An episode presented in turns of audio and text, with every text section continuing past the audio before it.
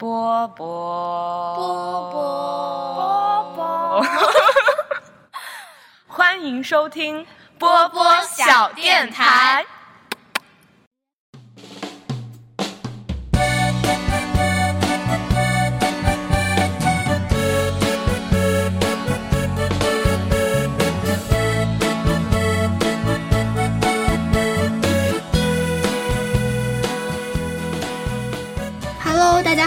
欢迎大家收听本期的波波小电台，我是宫田。呃，然后这一期呃，请来了一个新嘉宾和一个好久好久好久没有在电台里出现的老嘉宾。那首先先老嘉宾做一下自我介绍吧。Hello，大家好，我是潘潘，真的好久好久没有来了，我感觉我好像上一次来还是一年多以前，好像就反正就是很很久没有见啦。然后今天我又来了，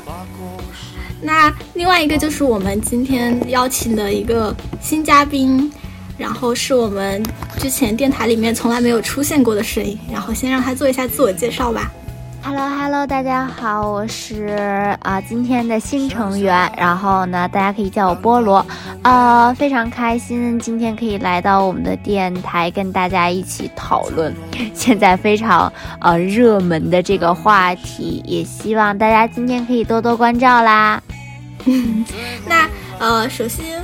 就是为什么今天会邀请到菠萝和潘潘呢？就是主要是跟我们今天想要聊的一个话题有关，因为最近不是就是网上就是互联网上比较热的一个话题，就是拼多多的一个就是九八年的一个职工然后猝死这样的一个消息嘛。然后因为这样的一个问题，可能在就是媒体界引起了比较多的讨论，然后就会去讨论互联网的一些加班的问题啊，然后还有就是呃大小周这样的一些问题。然后刚好就是菠萝呢是，呃今年刚刚毕业，然后开始从事 HR 这个工作。然后潘潘呢是呃已经工作了两年半的打工人。今天想要聊跟邀请他们俩跟我们一起来聊一下一些职场的话题。其实我刚刚还在跟潘潘还有菠萝就是。吐槽就是自从我上班之后，我录的电台好像基本上就是我主导的电台，好像基本上全部都是职场主题的。就是因为工作之后，真的就就生活比较被工作占满，脑子里面都没有什么其余的乱七八糟的，就是比较有趣的话题或者比较有意思的想法。哎，这个就是一个业余的吐槽。那么首先今天想要聊的这个部分呢，可能就是会是关于职场的一些，呃，首先是可能是职场的一些基本权益，或者是我们作为一个职场的新人在工作里面要去注意的一些事情。然后可能我们会从呃员工的视角，也会也让就是菠萝呢帮助我们从 HR 或者是老板的视角来去聊一下一些就是维度上，老板是可能会是怎么想的，比较重视什么，然后从员工的视角上，我们来比较重视什么哪些问题。那首先进入我们的第一趴，既然是聊打工人嘛，那我们就可能从入职开始。首先第一个问题就是想要聊一聊，就是我们作为，嗯、就是从嗯，就是职场新人的视角来说，我们入职来说应该更去关注哪些东西？我我是特别讨厌看合同的，我也是，你放心。就就就是我特别讨厌看合同，尤其是各种那种条款，然后说的就是一句很一一句很简单的话，他都能给你整绕七八个弯的那种。然后然后我我基本上就是就是 HR 把合同给我，让我签字，然后我就签了，没有其他的，就基本上没有怎么关注过，就大概瞥一眼瞥一眼，就是没有什么，而且。就是我还有个想法，就是我觉得就算我有疑问，HR 也不会为了我把这个合同给改了，所以就签吧。但其实，嗯、是不是这种心态不太对啊？就是我们有的时候，就是因为我也很烦看合同，以及其实。就是真正的签合同的阶段，就是我记得我这个工作入职的时候，当时签合同的阶段是我们的入职培训都做了一半了，然后在某个入职培训的间歇，就是我们这一届入培入职的人，所有人都在，然后大家坐在一个大教室里面，特别有仪式感的，他把合同就放在每一个人面前，然后就是那个 HR 就会一步步引导你在哪里填下你的名字，在哪里填下什么，呃，相关的乱七八糟的乱七八糟的身份证号啊什么那些东西，然后其实那个时候。就是他会给你一种压力，就是他在那儿看着你，然后看着所有人，他说谁先填完先交上来，然后就是好像就是你要在那儿慢慢看的话，好像好反而会耽误大家时间这种感觉。然后还有一种就像潘潘说的那种感觉，就在所有人的注视下，你好像觉得你觉得这个合同有不合理的地方，但是你好像也不太好意思提出来。但我觉得其实。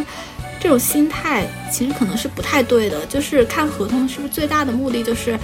去判断一下它有没有特别不不合理的地方。如果真的有的话，那其实到时候及时提出来是比较好的。就 哎，你们不知道有没有看这一这一季的，就是那个令人心动的 offer。我看了上一上一季，这一季没怎么看，看了一点点。就。不记得冰呃，就是菠萝记不记得里面好像有一个他们当时做的一个案例讨论，就是一个女，就是一个劳动合同法相关的问题，好像就是一个女女士，然后她的工作职位好像是销售吧。然后当时那个劳动合同里面就要求他，就是就是在他的那个劳动合同里面写了他的劳就有一个职责，就是必须要陪客人应酬。但是这个应酬这个东西又写的很泛，就没有写的很清楚。然后说可能不得以任何什么呃任何什么呃不合理的要求拒绝这种应酬的呃应酬的需求还是什么什么的。然后最后那个。呃，女性她就是有一段时间好像是在备孕，她就不想喝酒，但是在那个职场上面，就是他们的那个跟那个客户谈的酒宴上面，她的那个主管就还是一直要让她喝酒，然后她就非常生气，然后摔门而去。摔门而去之后呢，她就三天没有去上班，上没有上班之后回公司就发现那个主管好像把她。开开除了，然后开除的理由还是说，对，说什么，就是他违反了公司的规定和章程，然后当时就让他们就是进行一个辩论嘛，就正反方一个替公司辩护，一个来替这个女士辩护。然后就当时看这个案例，我的感受就是，其实，呃，好像是不是有的劳动合同，它还并不是都去完全的遵循所谓的什么劳动合同法上面的一些基础的规定，他还会视这个岗位的一些需求去设定一些比较，呃，比较有针对性的条款和规则。然后像这种比较有针对性的条款和规则，呃，规则其实你就需要去考虑一下它是否合理。然后其实这个时候我就很想问菠萝一个问题，因为你最近不也是在工作上面有去帮忙做那个劳动合同的需求嘛？所以其实我虽然我我感觉老板可能也比较晕乎，就是有的时候从老板的视角或者是 HR 的视角，你们如果对一个基础的劳动合同的模板进行修改的时候，你们会去就主要会比较看重哪些方面呢？就比如说，你们会针对，就比如说我们的岗位可能涉及到，呃，技术，然后美术这样的，就是你们会针对这种不同的岗位做一些不同的这种，呃，针对性的一些规规则或者条款的设定吗？嗯，首先，呃，对于合同来说，新入职的话，呃，一定要先明确一下整个公司的背景，然后，因为，嗯。可能更针对于现在的这个情况吧。然后呢，你要呃很多的，因为疫情的原因，很多的面试也许不是，呃面对面的交流，可能是通过一些软件或者在嗯网络上进行交流。所以，当你来到这个公司入职的时候。你首先应该对 HR 小姐姐或者小哥哥有一个呃深入的了解，然后呢，呃，先对公司整体的一个环境看看是否是跟啊你面试的时候所叙述的是一样子的。然后呢，了解完这些之后，对于合同一定首先最重要的一点。呃，无论是刚刚毕业的第一次签合同，还是已经入职，都一定要看清楚合同的期限。然后呢，对于嗯第一次上班的同学，一定要明确一下，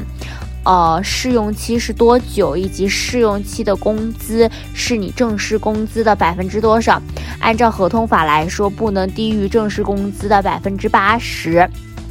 这些都是一定要明确好的，然后第二个呢，就是要明确你合同里面的一些条款，比如说你的薪资规定，包括，呃，如果你以后如果要离职啊，所要进行的一些离职的手续，然后，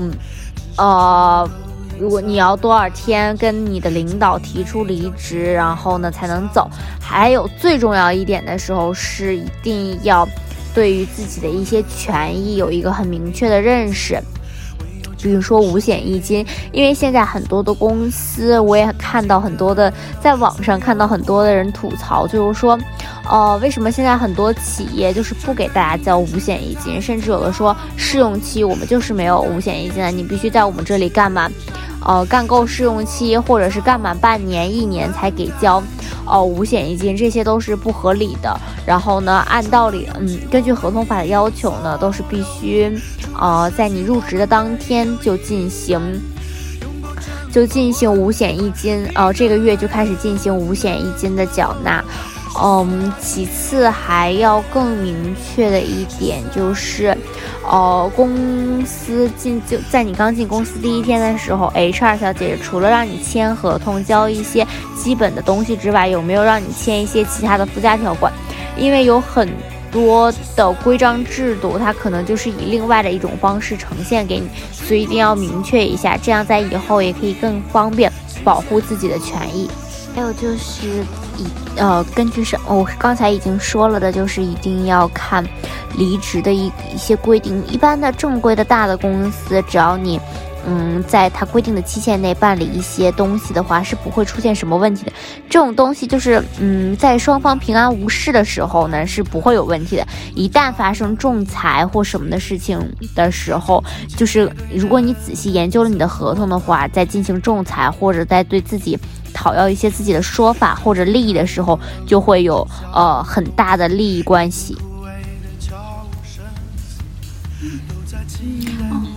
对，刚刚菠萝说这个，我好像想起来，就是那个令人心动的 offer 里面，就是那个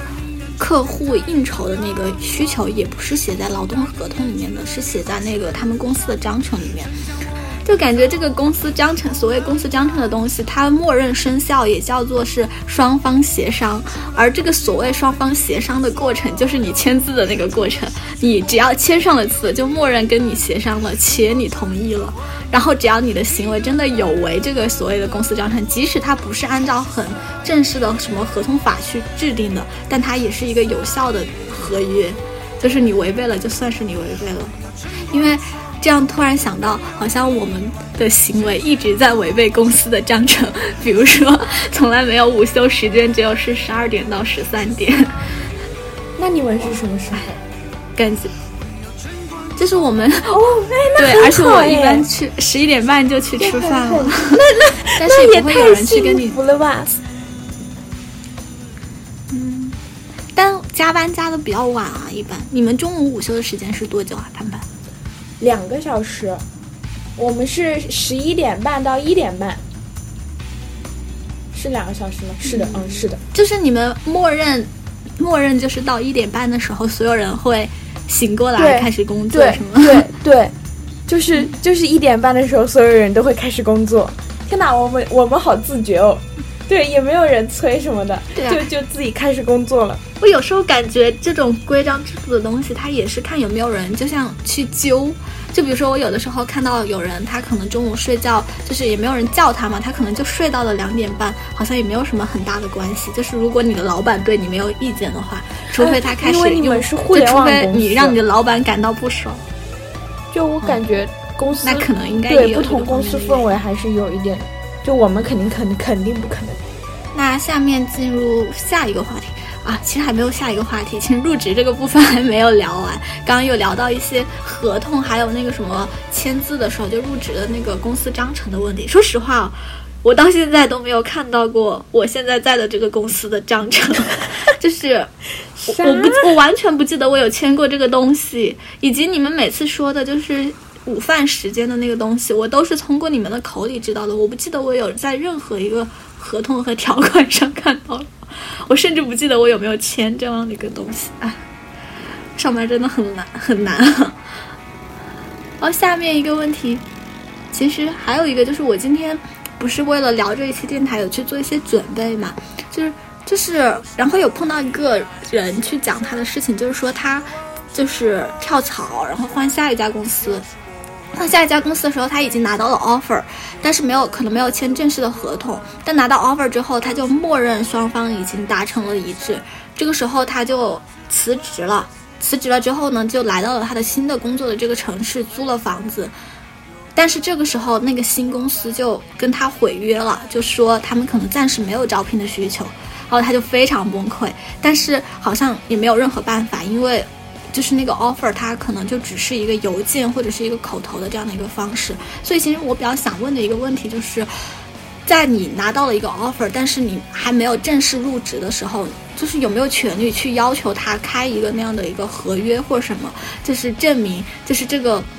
就是这个，我们已经达成一致了。我马上要入职那个地方，不然的话，就是你从 A 工作到 B 工作中间的这个过渡期，就是感觉就两个人都会有反悔的空间。就比如说，这公司他其实已经准备好了这个人要来，但是这个人突然又不来了，那其实这种反悔，可能对于公司来说损失没有那么大吧，就可能还好，可能只是对于他来说又花费了一个要多去招一个人的时间。但是对于一个就是。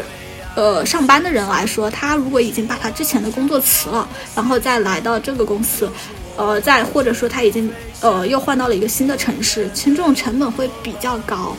就我不知道，像这种如果只是发了一个 offer 邮件，它会有一些法律效应吗？虽然我默认里面好像是没有的。一般来说呢，这个是要根据你的那个，他是要赔偿你在这期间所有损失的。但这个损失怎么说呢？嗯，就比如说这个人，如果他是从这个城市为了这个新的工作到另外一个城市，他所需要的交通费，包括如果他租了房，这个所交的什么定金啊，这些按道理来说，这公司都是应该赔付的。但是因为仲裁的话，它其实在仲裁之前也有一个双方协商的过程。那如果要进行仲裁，这个时间线会拉得非常的漫长。不管是对于公司还是对于这个员工，其实都没有什么好的益处，而且不仅需要耗费时间精力，还需要金钱。所以一般的情况下是进行双方的一个协商，然后双方各退一步，达到一个双方都比较满意的一个金额之后，然后就可以了。其实我我就印象里面，因为我不是去年秋招的嘛，然后今年上半年疫情就一下子爆发了，然后很多互联网公司就开始裁员。然后我记得今年上半年我在家的时候，就碰到了，就在我朋友圈里看到了好大一批的，啊也没有好大一批吧，啊用词精准一点，就看到了有一批同学，他们就就有公司把他们的 offer 全部都毁掉了，而且没有给一分钱的赔偿。然后其实从学生的角度来说，就你可能第一个对于这些基基本的劳动合同法什么的都不是很了解，然后也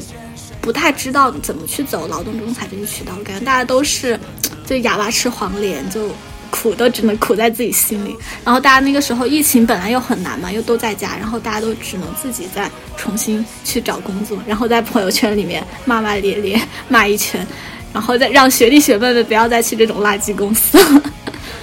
而且很多公司都是那种还比较知名的互联网大厂，所以我当时觉得就还蛮吃惊的。我记得今年疫情在家的时候，我妈每天都问我，你们公司会不会突然不要你了？你们公司会不会突然不要你了？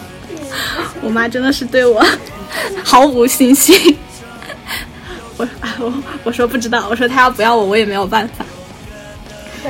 看看如果你有什么问题，你可以随时提出来哦，以及你在工作上的一些，就是基于这些问题的一些感受和体验。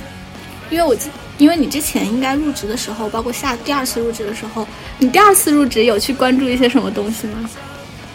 哦，我看了一下，比如说什么五险一金，还有社保怎么续上？不是不是，我看了。对，这个是蛮重要的。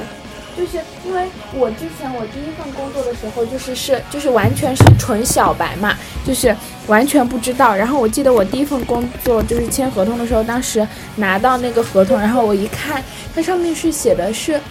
三年还是五年来着？然后我当时就傻了，我当时我还问了我妈，说都要签那么久的吗？就是这种相当于卖身契都要签三三年到五年来着。然后我就很惊讶，然后我妈说正常都是这样子的。然后我说哦，原来是这样子。然后所以第二份工作的时候，我特意看了一下这这是签了多久，然后是是三年的，就就而且其实当时签的时候感觉三年好长，但是现在。感觉过着过着也过去快两快两年了，就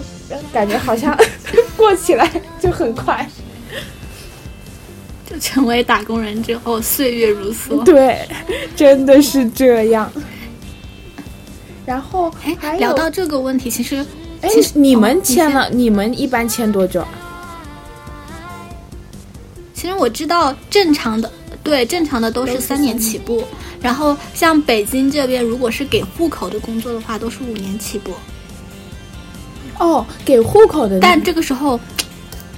对，因为它很多就是现在北京很多那种企业，就是尤其是那种国企和央企，它的户口指标其实没有那么多，然后它有的时候就为了。预防应届生骗户口，因为之前这种事情还蛮常见的，就是进进那些央企和国企或者是体制内的单位，然后进去不是大概半年，北京的那个户口指标就下来了嘛，然后很多人可能就拿了户口指标就走了。哎，我姐，就我只是想我我姐借这个机会在北京落个户。我姐当时好像差不多是这样，就是因为，而且他他那种单位给户口的是那种单位的户口吧，就是挂在那个单位下面的嘛。然后我姐当时就是有了户口，然后但是她又想跳槽，然后所以买了房，然后把户口拿出，就是从单位迁走了，迁到了自己的名下。然后再离职是吗？对，是的，那他有付那个离职的违约金吗？不晓得，这没有问过。其实这里我就是我还有一个问题，就是就是我们刚刚潘潘问到那个合同的年限嘛，就是三年、五年还有两年。就是我发现一个问题，就是除了像这种为了避免你拿户口走人的公司，就是这种单位或者是企业以外，他呃，就是这些企业他们会把那个呃叫什么劳动劳动者，就是他会把那个劳动者的那个离职的那个。呃，就是违约的那个赔偿定的还比较高以外，好像就是我感觉互联网公司啊，就是这个三年、五年或者两年，对于就是劳动者的约束没有那么大，但是反而是嗯对于企业的约束会比较高一点。就是如果你在这个合同期限内，呃，把别人开了，然后你是要赔偿 N 加一的。就是如果是没有理由的、没有正当理由的把别人给开了，你是要赔偿 N 加一的。但是好像在互联网公司里面，就是从业人员他好像哦，劳动者吧，就前用劳动者来称呼吧。就劳动者他没有在这个合同在合同期限内离职的话，好像好像没有赔偿违约金什么的。啊，但是、嗯对我之前呃没有赔过些我之前就没有赔过。单位和那个单位和那个体制内的单位，这种给户口单位，他为了避免你拿了合同就跑了，所以就会把那个呃，如果你在合同期限内离职的话，他就会把那个违约金定的特别高。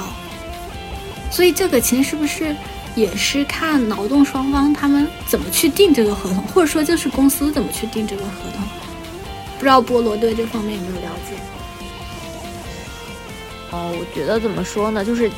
在劳在公司和那个应聘者双方的关系上，应聘者好像都是处于一个劣势的劣势的一个状态。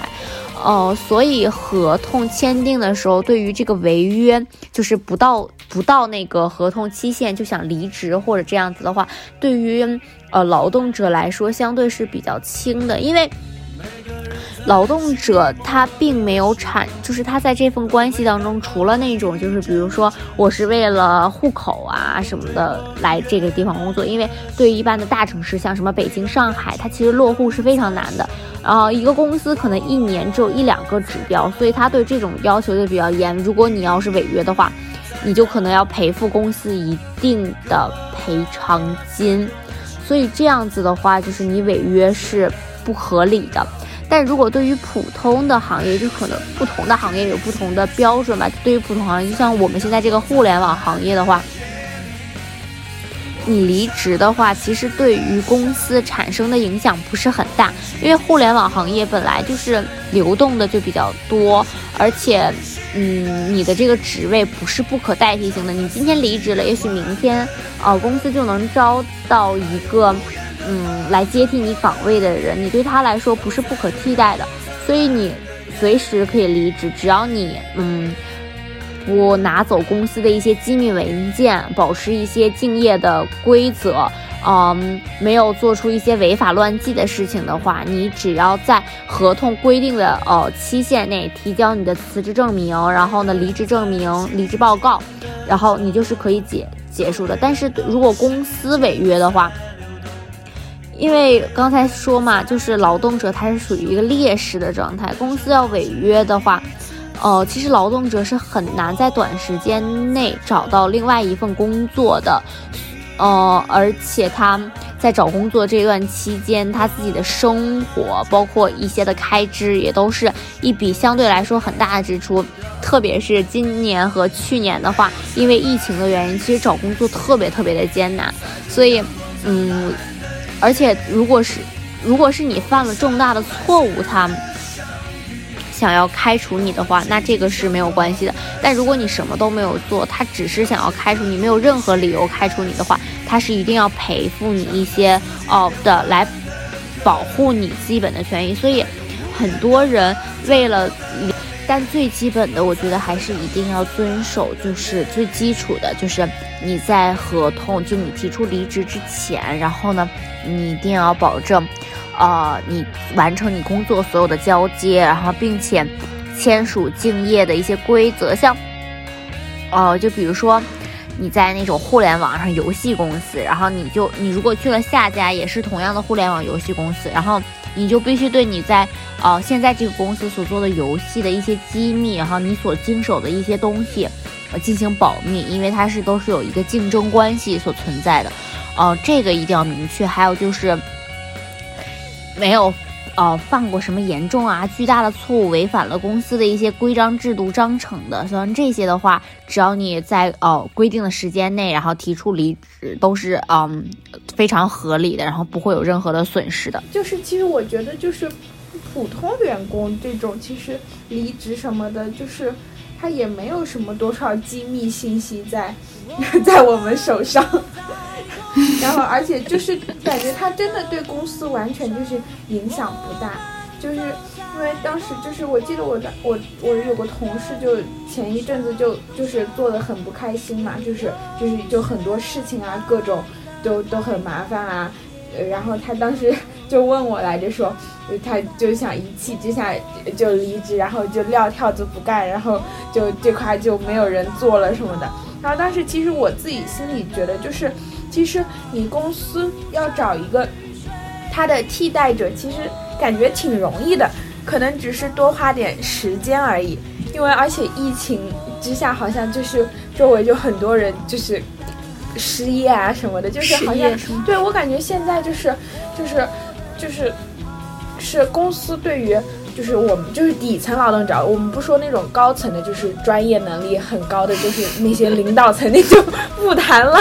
就是我们这种普通的打工人，就是那种可替代性还挺高的。然后所以就感觉一直在在公司与打劳动者之间，其实劳动者会相对弱势的一个地位。就是他，嗯，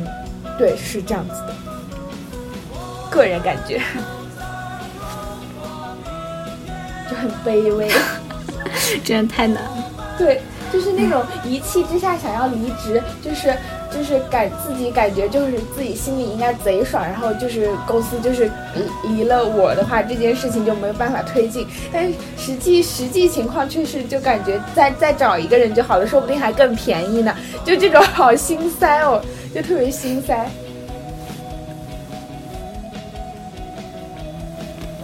刚。那我这里也分享一个题外话，就是我今天不是因为准备这个话题嘛，然后就在豆瓣上去那个职场吐槽小组，然后还有一些就是豆瓣别人分享的一些日记去看嘛，然后，哎，让我今天一整天也还挺心塞的。就是刚潘潘分享的一种视角，就是可能就是我们作为比较基层的员工，然后没有找到自己的不可替代性的时候。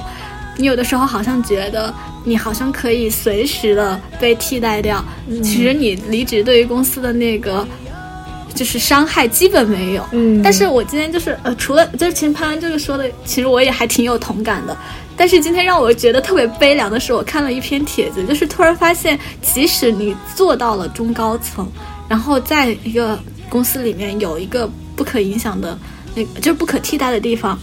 但是如果你选择了撂挑子走人，你就是现在的就是像潘潘说的一样，感觉现在这个整体的行业环境是那个叫做什么？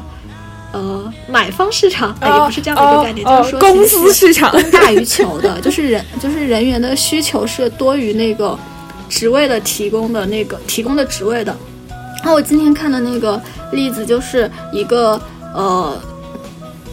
就是一个八二年的单身女性，然后她这她这她自己介绍她的，她在最开始的那篇日记帖子就是写八二年单身女性，然后某创业公司的高层，就是也不算创业，就是互联网小就是小中小型企业的一个高层吧，然后她就把这三个标签贴出来，然后自己在上面打了一个杠，说以上皆是我就是。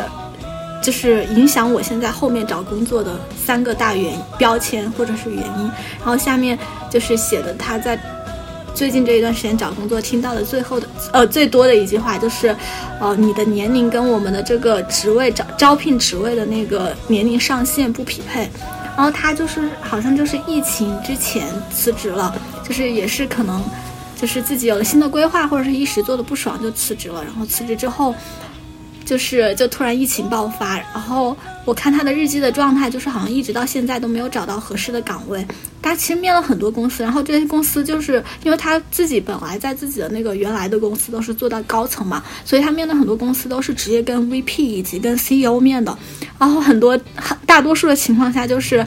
呃，VP 或者 CEO 对他很满意，但是要么就觉得这里庙太小容不下你，要么就是觉得。呃，我宁愿去招一个更年轻的人，就把他培养起来，就是觉得会更好一些。就是觉得你的年纪有点大了，然后可能不太适应互联网的节奏。然后我今天虽然其实每个人的路子都。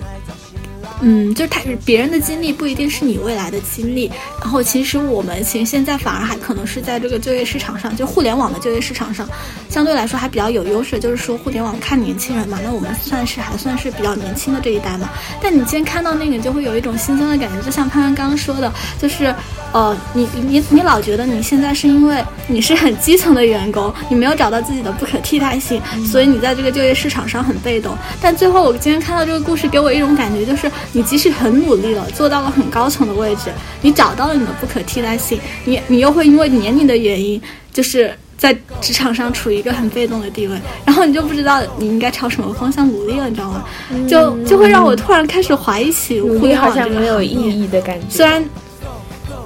虽然这些事情它不一定会发生在你身上，以及它不一定是就是别人的路径就是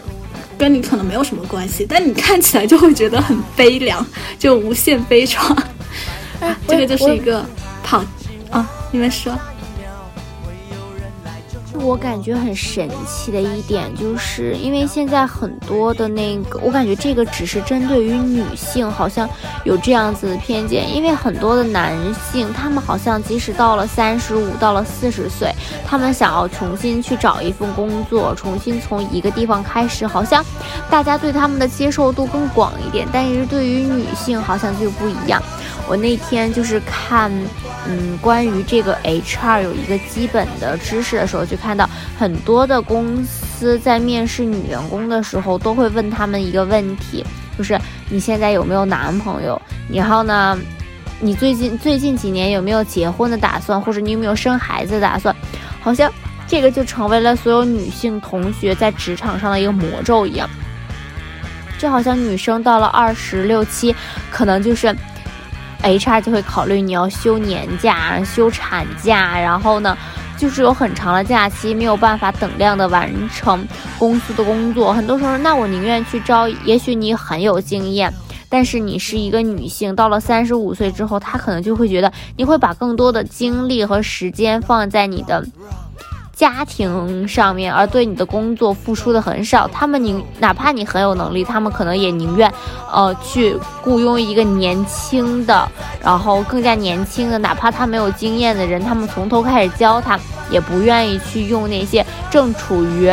嗯，要休产假呀，然后休婚假，或者是三十五岁以上的那种女性。所以我觉得，哎，女生真的好难呀。对对对对对。嗯，我也觉得同感，感觉这又是另外一个非常悲伤的话题，对，就是职场中的性别歧视，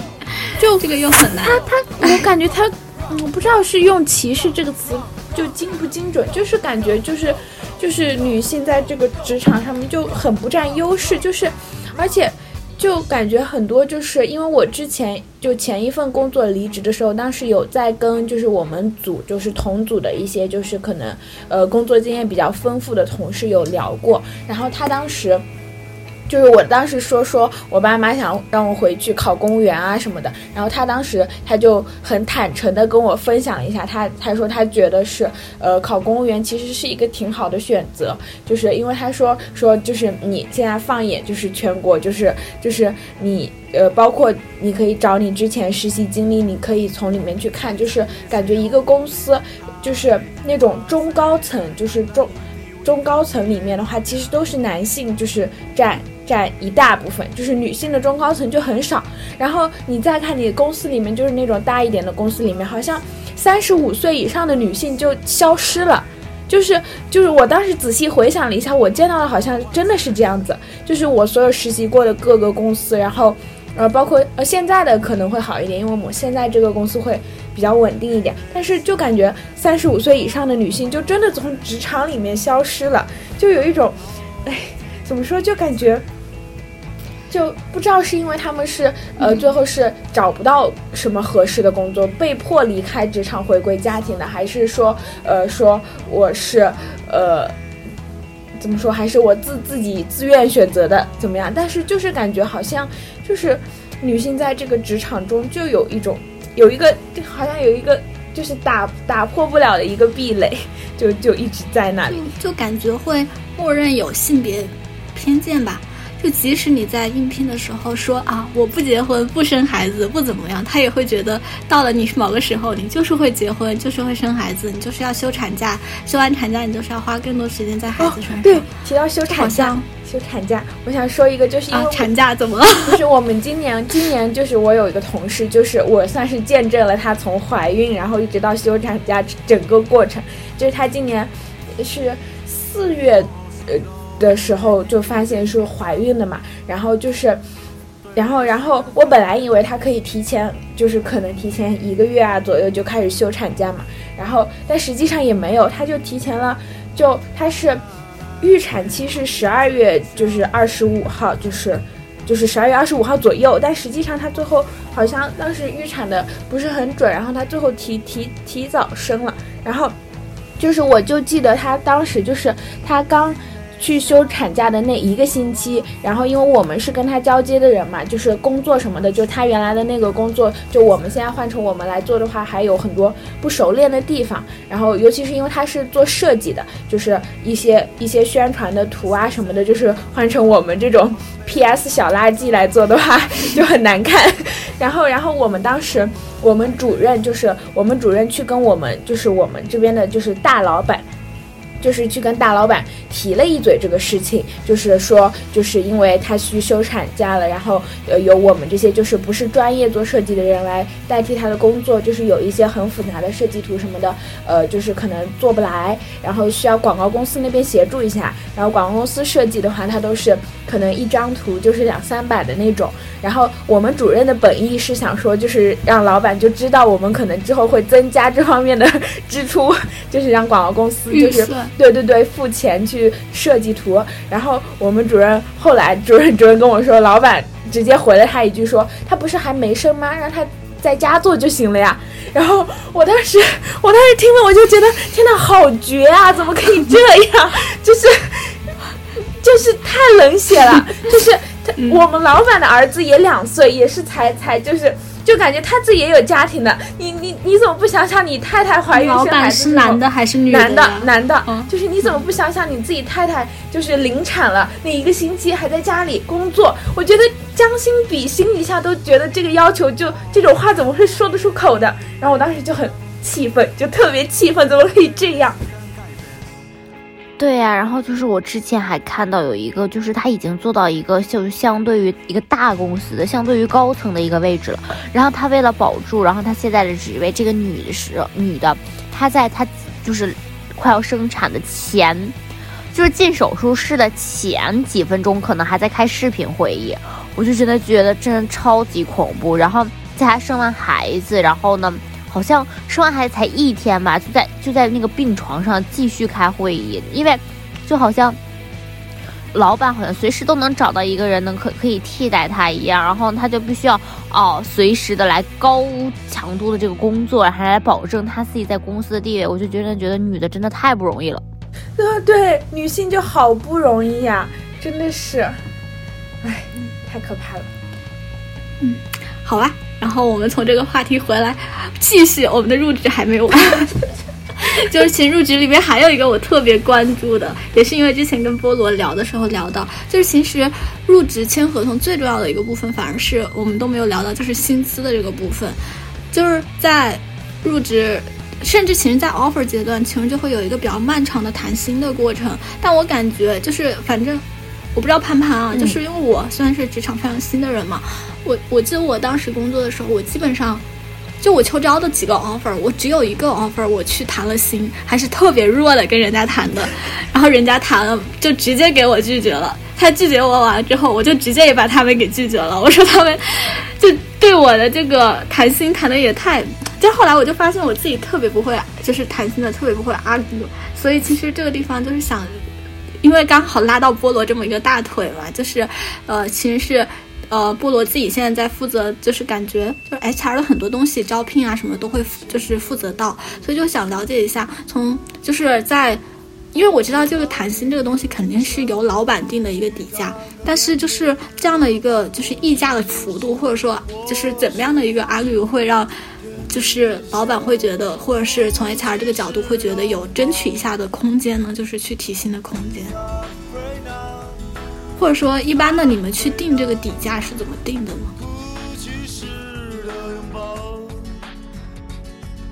就怎么说？我觉得首先分两种情况，就是第一种情况呢，就是呃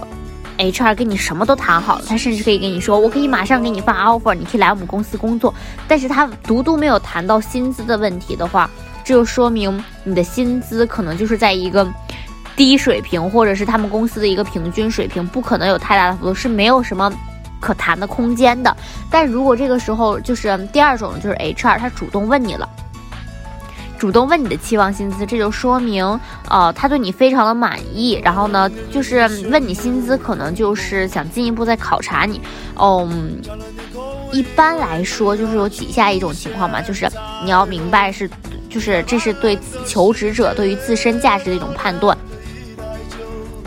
你千万不要，就是不要到了那种，就是立马就是说狮子大开口，然后让 HR 不爽，这样子的话，他是直接可以 pass 掉你的，因为会觉得你很，你很事儿多。然后首先你就要先审视一下自己，你觉得自己的竞争优势突不突出，然后尽量呢就是先不要，嗯。提出薪资标准，而且让面试官给出一个企业的薪资标准，然后问他，就是说，啊，然后呢，再以退为进的说，啊，只要有发展机会呀，我愿意，啊，接受贵公司的邀请。然后呢，如果是那种应届毕业生的话，其实你可以说一些很好听的场面话，就是说我非常欣赏贵公司啊，然后呢，我也非常希望有一个很好的职业发展啊，在贵公司。然后至于薪酬呢？我觉得可以，就是说的非常好听嘛，就是我想贵公司一定有一个公平合理的一个薪酬体系标准，然后只要能按照这个标准核实就好了。还有一种就是那种他已经有一定的工作经验或者竞争力了，就可以开门见山的直接给出你自己的希望薪资，一定就是不要特别的弱，因为一弱的话，那个 HR 就会觉得你没有自信，你对你自己本身的能力。就没有一个自信，他会觉得说你自己本身能力就不高，所以你才没有这个自信，是去跟他谈这个薪资，他他就会很压你的价。但如果你以一个正常的态度，就是不卑不亢，然后呢很晚去跟他谈的话，他会觉得，首先他可能会非常的欣赏你，觉得你这个人是对自己有一定的认识的，并且非常自信，然后呢你就有很大谈的空间。但是啊，我觉得一定就是非常重要的两点，就是不可以漫天开价。你要去考虑一下整个你所在这个行业的一个水平，大概的薪资范围是多少？还有就是你应聘的这个企业，你想同样的一个岗位，大公司它可能给的就会稍微高一些。那你对那种创业公司，它刚开始它是属于一种资金紧张的状态，它可能就不会那么高。所以一定要根据行业水平和应聘的企业的承受能力。然后第二个呢，就是你要给出我为什么要这么多薪资的一个理由，就是阐述你能够得到这么多薪资的一个优势，来支持你的薪资标准。这样子，HR 也会非常的欣赏，然后你也更容易跟 HR 去啊谈这个薪资，谈到一个更高啊更符合你心理标准的一个地方。刚听菠萝聊这个，就突然想到，因为之前在电台里聊过，就是我工作这边就之前项目有过一些变动吧。然后当时跟我们一起吃饭的一个姐姐，然后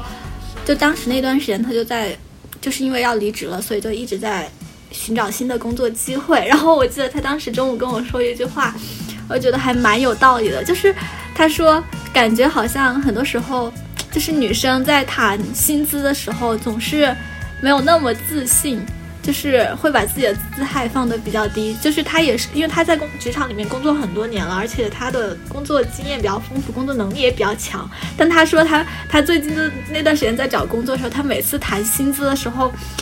就谈得很弱，所以导致就对方就那个压价的空间就特别大。然后当时他跟我们说了一句话，我觉得还挺有道理的，其实跟菠萝刚刚说的也差不多，就是因为。你给出的期望薪资其实是会被怎么样也会被 HR 压价的，所以，呃，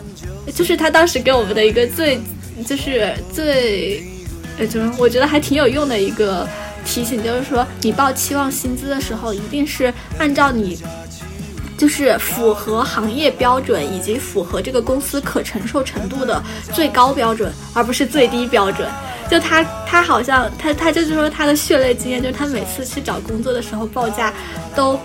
就好像不太敢把自己报的特别高。其实他之前有一些工作就在那种大大厂，他之前在腾讯工作的时候给的薪资都给的还比较高。但是他现在就是去面的一些公司，可能不是那种大厂，他就会觉得要么去觉得可能这些工资没有。公司没有办法给到这么高的价格，或者是他自己有的时候对自己可能也没有那么自信，他反而好多次都是。就是降薪去离职，换工作，当时就觉得啊，这样好像真的特别亏。所以其实就像就是就我自己当时觉得这句还挺受用的，就像菠萝说的一样，就你在了解市场行情的基础上，以及这个工工作的那个呃公司的它的可承受程度的基础上，其实你。最好是先报你的，就是他们能接受的你的最高的一个标准，然后再去慢慢协协商。感觉这个好像菜市场买菜啊，就是那种 先多砍，砍了不行再慢慢往上提，先多报不行我们再慢慢往下降。因为其实你谈的价格肯定是会被砍掉的，就砍掉一些的。嗯，那嗯那现在到下一个问题了，下一个问题其实就是聊工作中的一些。其实这个里面我主要就写了一个问题，就是加班的问题。对，因为这个也是最近引起讨论比较多的。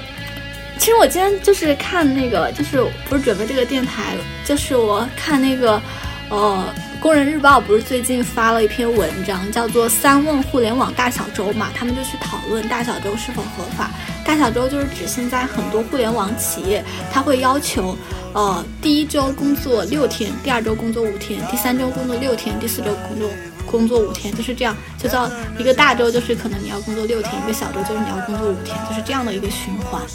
然后这个工人日报发的一篇文章，就是去讨论这种形式是否合法，呃，以及呃，就是这种风气，就是要不要鼓舞，就是鼓励，就是这种。然后我我看他的这篇文章里面，我写看到我才发现，其实虽然。劳劳动合同法规定，就是每天的工作是要小于或等于八个小时的，但是就是它有一个上下浮动的范围，就它有一条就是会写到，如果就是真的企业有急事儿，经过老板和员工的协商，就是每天的工作就是其实可以最多可以延长三个小时的，就是说其实，在法律的规定的范围下，你每天工作十一个小时。也也是符合劳动合同法的，但是它有一个上限，就是你每个月的，就是工作时长不能超过就是好像是额外的工作时还是什么，就是要小于或等于三十六个小时，就是这种额外附加的，就除了每天八个小时以外的时间以外，就除了这个之外，你每个月加班的时间要小于或等于三十六个小时。所以，就是感觉刚刚有点刷新我的那个价值观，就是老板让我们每天加九点下班，其实他好像也是符合劳动合同法，我是没有办法说什么的。以及就是那个大小周，大小周的话，如果他要求你每周工作六天，只要他最终你多工作的这些时间是小于或等于三十六小时的，他好像不支付加班费或者是不给你调休，也是可以的。我就觉得很迷，所以其实从，嗯，法律维度上，就是我可以就先分享一下我这边查到的一些资讯啊，菠萝可以再补充，还有潘潘也可以补充。就是从法律维度上来说，就是，呃，呃，每天的工作时长是八小时，然后每日的工作时就是加班的时长要小于或等于三小时，然后每个月的加班时长是要小于或等于三十六小时，然后在这个范围内的所有的情绪都是符合。合同法的规定的，就是它是不是一个违法行为哦？如果如果超过了的话，就是超过了三十六个小时，那么就是公司要么要支付加班费，然后加班费应该是正常工资的两倍，然后要么就要给你调休。如果超过了，就比如说你每个月工作时长就就是额外的工作时长超过了三十六个小时，没有给调休，也没有给支付加班加班费，就可以走劳动仲裁。然后那这个时候我们就进入到第二个环节，就是刚聊了一个加班的法律底线的问题啊。但其实，在刚刚就菠萝提出提出的那个问题，就是在实际的工作情形里面，你会有很多的潜规则和软性规定，让你很难。就比如说，呃，就比如说第一个啊，假如就是老板他合同法上都是要求你每天工作。呃，八个小时，但他在私下跟大家开会的时候，他就是说，那大家最好每天都九点以后下班。那会遇到这种情说吗？就是有有嗯会的。你你你们遇到这种直接说的领导吗？天哪！哎，我觉得这很不合理。天哪，好想怼他哦！但是这种，嗯，你放心，老板不会跟你说，嗯，以后你们下班都九点半，然后。他会讲很多理由的，就是鼓舞人心，先包装。我知道，我知道，用那种什么要众志成城，一起共克时间，就是洗脑嘛，就是那种说，就是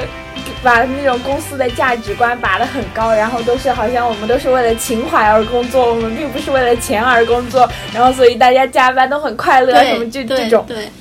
天哪，我好讨厌这种，啊太讨厌了这种人，但。就是你即使知道它不合理，甚至不合法，但是你在这里工作，你感觉你又没有，就是你你你你又没有，就是你现在又没有离职的打算，你也不能跟老板闹掰吧？就是感觉你就默认，那你就不得不好像去遵守这种规定了。就其实这个对于上班的人来说是一种挺困境的。就是我觉得这个是需要，就是可以。可以拒绝的要求，我也不知道。我最近我感觉我最近变得很刚，就是因为我上一次还跟我们经理直接怼起来了。就是我就是感觉就是有一些就是不合理的领导来自于领导不合理的要求，就是我是需要去拒绝的，而且我得表达出我是就是这件事情是不对的，然后这件事情触及到我的底线了，我是可以不接受的。就我觉得不能给领导一个。错觉就是他无论对我提什么要求，就是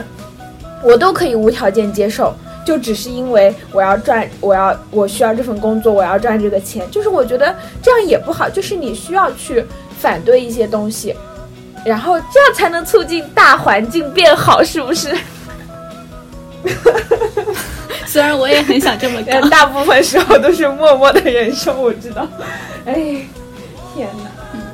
就是我现在就面对这些事情的态度是，就我我觉得对于我自己来说，还是工作舒心比较重要。就是如果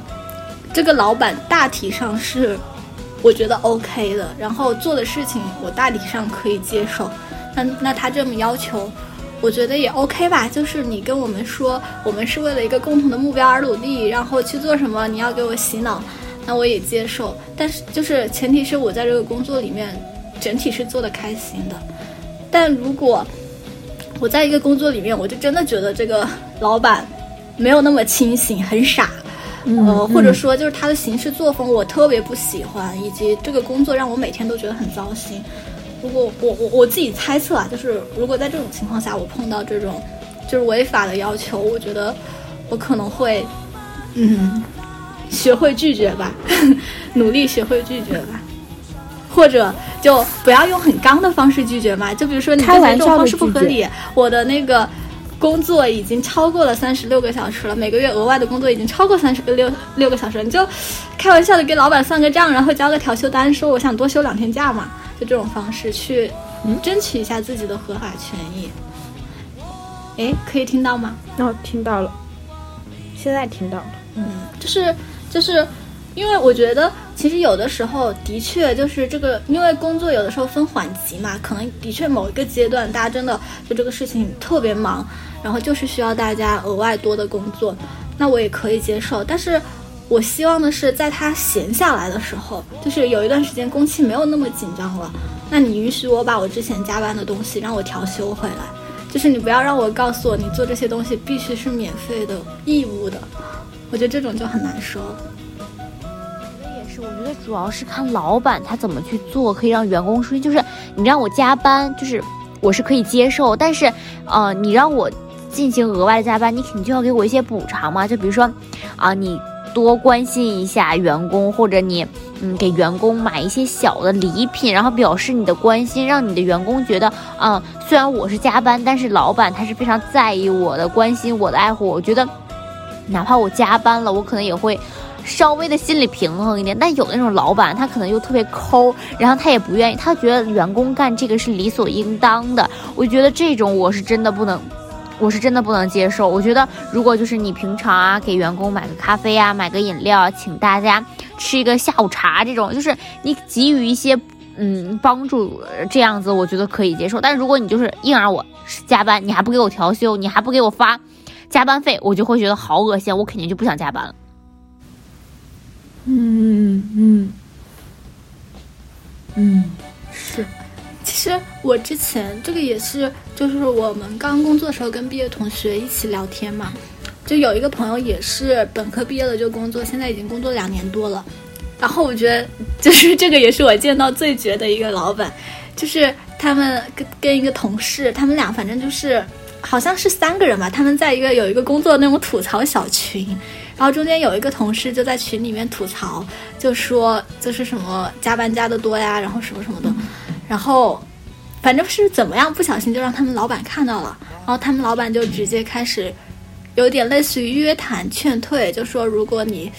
就是不待到什么什么时候，那就是你是不是要反思一下你最近工作态度是不是有什么问题。然后后来那个朋友就是有一天，就是他跟他我们也有一个小群嘛，他在我们群里说，就他有一段时间，他有的时候工作很忙，他每天会上班上到十点钟，然后有一段时间他那段时间没有那么忙了，他每天大概七点多就把工作处理完了，他就走了，然后他老板找他约谈说，你每天七点钟就走了，是不是？嗯，最近工作态度有点不太对，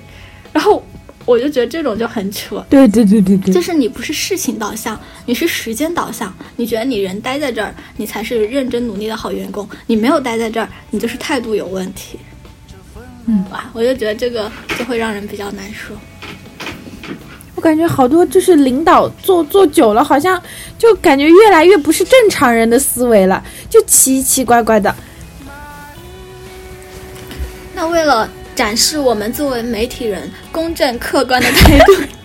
我们现在假设一下，我们是老板，那老板他是怎么想的？其实我今天有在想这样的一个问题，因为有的时候你也的确会碰到那种摸鱼的同事，就是就比如说，呃，老板交代一个事情，他说，嗯，就是他他评评估，他觉得这个事情就是一个三天的工作量，然后但是人家的确他就是要做五天才能做成。就是或不管是他工作能力有问题，还是是他嗯，就是工作态度有问题，他最终真的要五天他才能把这个事情做成。但是老板说，呃，我三天就要这个东西，然后你就会看到他拼命的加班。然后老板这个时候是不是想的就是，我觉得这就是三天的活儿啊，那你三天做不完，你非要加班才能做完，那我有什么办法？那你是不是就是该加班？因为有的时候我发现啊，老板他让你加班，他不会直接说破的，他可能就跟你说。有个事儿，然后我觉得啊、我三天或者是我明天就要看到成果，嗯，然后那那你怎么办吧？他也没有跟你说加班，你要做不完，你就不得只能加班了，对吧？所以老板就是老板的视角，他是会担心，就是员工的价值没有充分利用和发挥呢。然后然后，说呢，我呃觉得你说你说，就是老板，其实我觉得就是。嗯，可能在一个大大公司，可能就更是这个样子了。就是有的时候，我们可能甚至都没有办法直接接触到我们的直属上司，这些所有的工作可能就是一层一层传达上来的。老板传递给你的时候，也许他对你要做的这项工作其实根本就不是特别了解，然后他不知道你具体为完成这个东西要付出多少的努力，他也知道我最后就需要这个结果。因为所有的老板，我觉得好像都是一样的，他们只关心结果，根本就不注重过程。然后呢，所以我觉得一定要去，就是怎么说呢，跟他说清楚，哦、我的这个东西，我有一个工作的上限，就是你要跟他明确。我所做的这些东西是什么？然后呢，我能完成它的最大限度是什么？就是不要去逼自己。我觉得这一点是很重要的，因为很多老板他根本就不在乎你在这中间付出了多少的努力，哪怕你每天都加班，你特别特别的努力，想要去完成它，想要去做好它，但是你不在他规定的这个期限内，或者哪怕你付出了超级多的努力，但你最后做出来结果不是他想要的，他都会否定你这个过程当中所有的努力，他会看不到这个的，他只知道。这个结果是不好的，不是我满意的，那你就是没有努力，他会对你的能力产生怀疑。所以我觉得，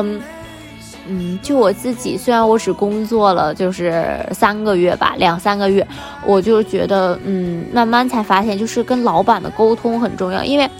嗯，像我做这个工作，像做 HR 的话，我们老板他对于这方面一点都不懂，他根本就不知道 HR 应该做什么，甚至在他的思维里，他觉得 HR 的工作特别的容易，他觉得 HR 每天什么都没有做，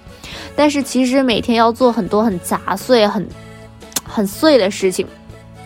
然后呢，有的时候他就会跟我说啊，我这个时候要这个东西，然后我刚开始的时候就。哦，他老板跟我说，哦，我要这个东西，然后我就回去自己吭哧吭哧吭哧使劲努力的干，干好了之后，他他满意就满意，不满意我还得回拿回去继续改。但后来我就发现他根本不懂这个呀，所以我就需要跟他说清楚，顺便，然后是到现在呢，我有的时候可能会。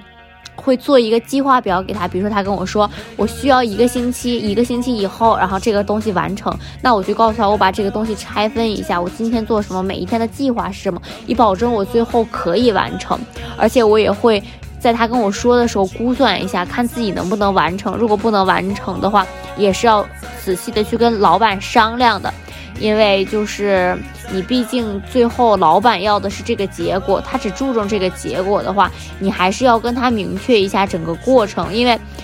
你只有把过程每一步的明确好了，然后你才能拿到就是让你觉得可以完成的，也让老板觉得满意的一个结果。对于这个问题，就是我觉得先也不用完全的把员工和老板对立起来。就是有的老板他其实没有那么压榨，他只是从老板的思维上，就像刚刚就是菠萝分享的那样，他只看过程和呃开始和结果。对于中间这个部分，他是不了解的，他并不是存心想要压榨你，他可能就是不了解。所以他在给你布置任务的时候，你一定要跟他明确，就你预估这个时间是有多多久的工作量。然后，如果你真的要这么短时间要一个结果，那我只能给你一个什么什么。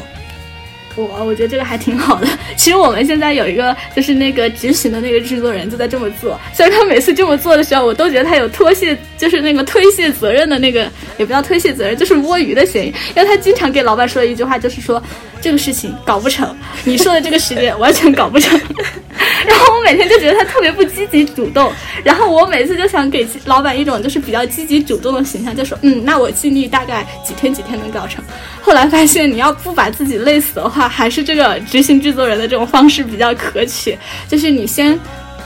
把预防针打好，就是你真的要追求速度的话，那我们质量就只能这样。对，我我有个 这个是对于这个问题的一个分享。嗯，哦，但是我我想岔开扯一个题外话，就是我我其实一直一直很好奇，老板的工作内容是什么？就是就对吧对吧？就是那种他又不做那种具体的专业的事项，完了之后，就是他可能对就是整个公司业务的某一方面会了解一点，然后对于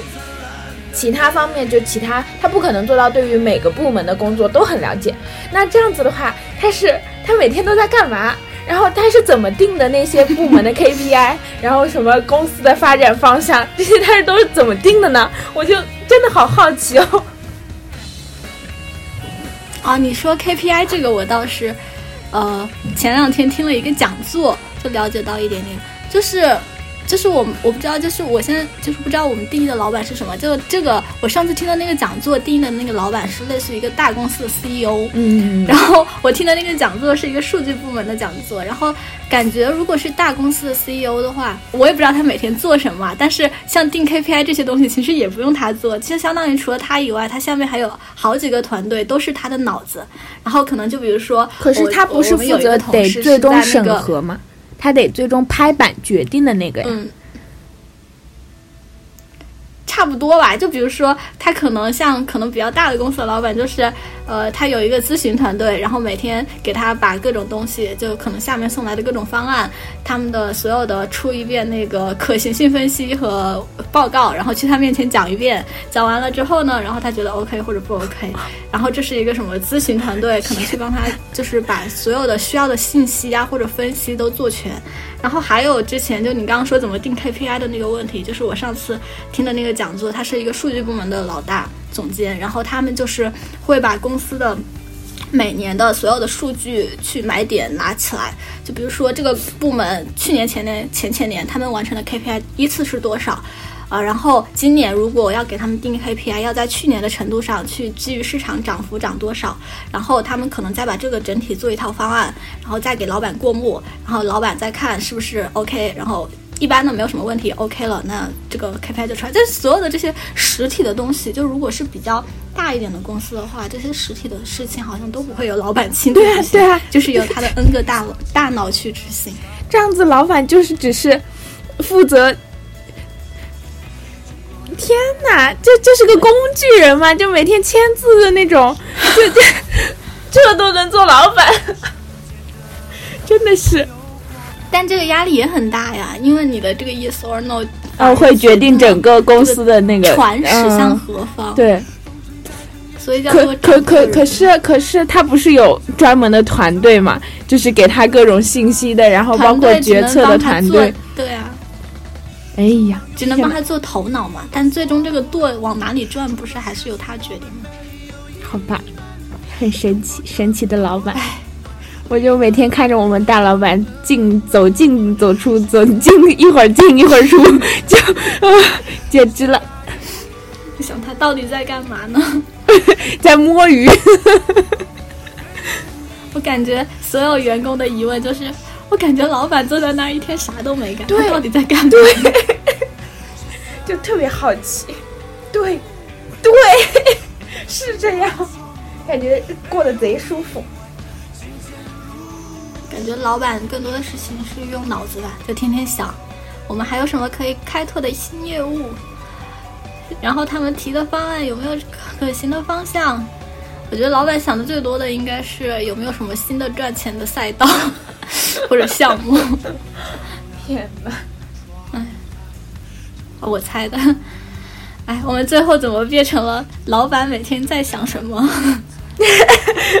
不是定一个小目标，等等等你们做上老板之后，就可以知道老板每天在想什么了。加油努力！那我们哎，加班其实聊的也差不多了。其实我觉得加班，我现在的一个视角就是，虽然就是理论视角啊，分析视角就是，呃，第一个你要了解法律的底线，哪些是你的基本权益。然后第二个，当有一些潜在规则去伤害了你的基本权益的时候，嗯，就是还是要去积极的争取，但是用一个比较。嗯，没有那么刚的方式去争取，然后这样能够做到尽量不伤关系，然后也不要呃太去妥协。然后第三个就是，还是看老板吧。就是如果你真的碰到那种非常蛮不讲理的老板，就他觉得加班就是常事，即使你没事可做，你也应该在这儿做到九点以后再走，或者做到八点以后再走。我觉得，嗯，就是还是想想跳槽吧，就远离这种老板。然后，但是，呃，如果另外一种情况，老板并不是蛮不讲理，只是他可能很多时候对于这个工作的那个呃过程什么的东西不太了解。那么，我觉得第一个就是你把这个事情跟他讲清楚，讲清楚之后，让他了解到这其中的工作量，然后再去讨论解解决的方式，是你额外付出这个部分的工作量，让他给你加班工资或者是调休。来解决，还是说让他放宽期限去解决，还是说呃，通过保障，就是你既不加班，然后也不放宽期限，但是通过降低质量去解决。所以这个就是一些理论上的推演方案。虽然我知道这些东西落到实际上面都是一地鸡毛，根本就行不通，也不是行不通了，就是很难真正落地了。但是还是希望大家就是注意身身体，尤其是在互联网上班的朋友们。对，一定要平衡好然后今天工作。对，其实今天聊的我觉得还挺好的，就尤其是非常感谢菠萝，就给我们带来了特别多的干货。然后非常感谢潘潘，以两年半的打工人的经验跟我们分享了很多案例。然后非常非常感谢我自己，分享了很多血泪史。嗯。那最后你们有没有什么想要分享的？我们今天大概就到这里啦。一个人再给大家分享一句话，就是最想分享的或者想说的什么？我们的惯例。哦，要不潘潘先来。呃，我就是还是就是怎么说，多读书，多看报，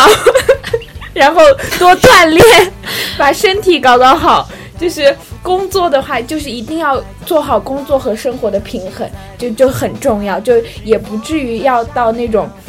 就是拿命换钱，就是千万不要这样，就是能享受工生活的时候就享受生活，然后能划划水、摸摸鱼就划划水、摸摸鱼，就是对自己好一点，对，是这样子的。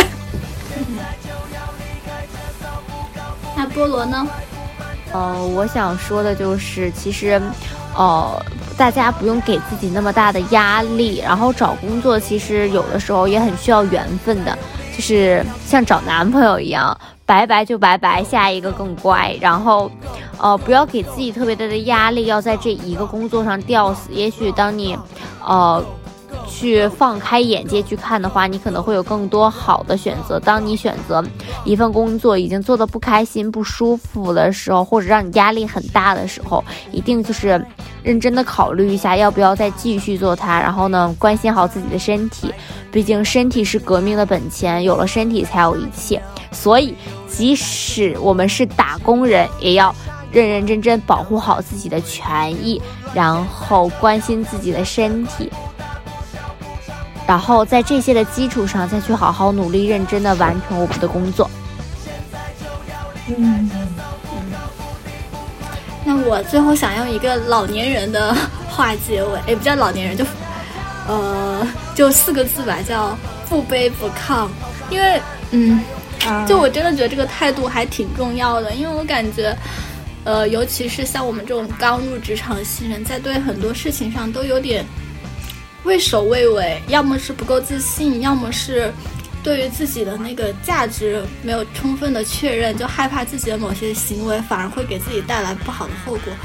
但是，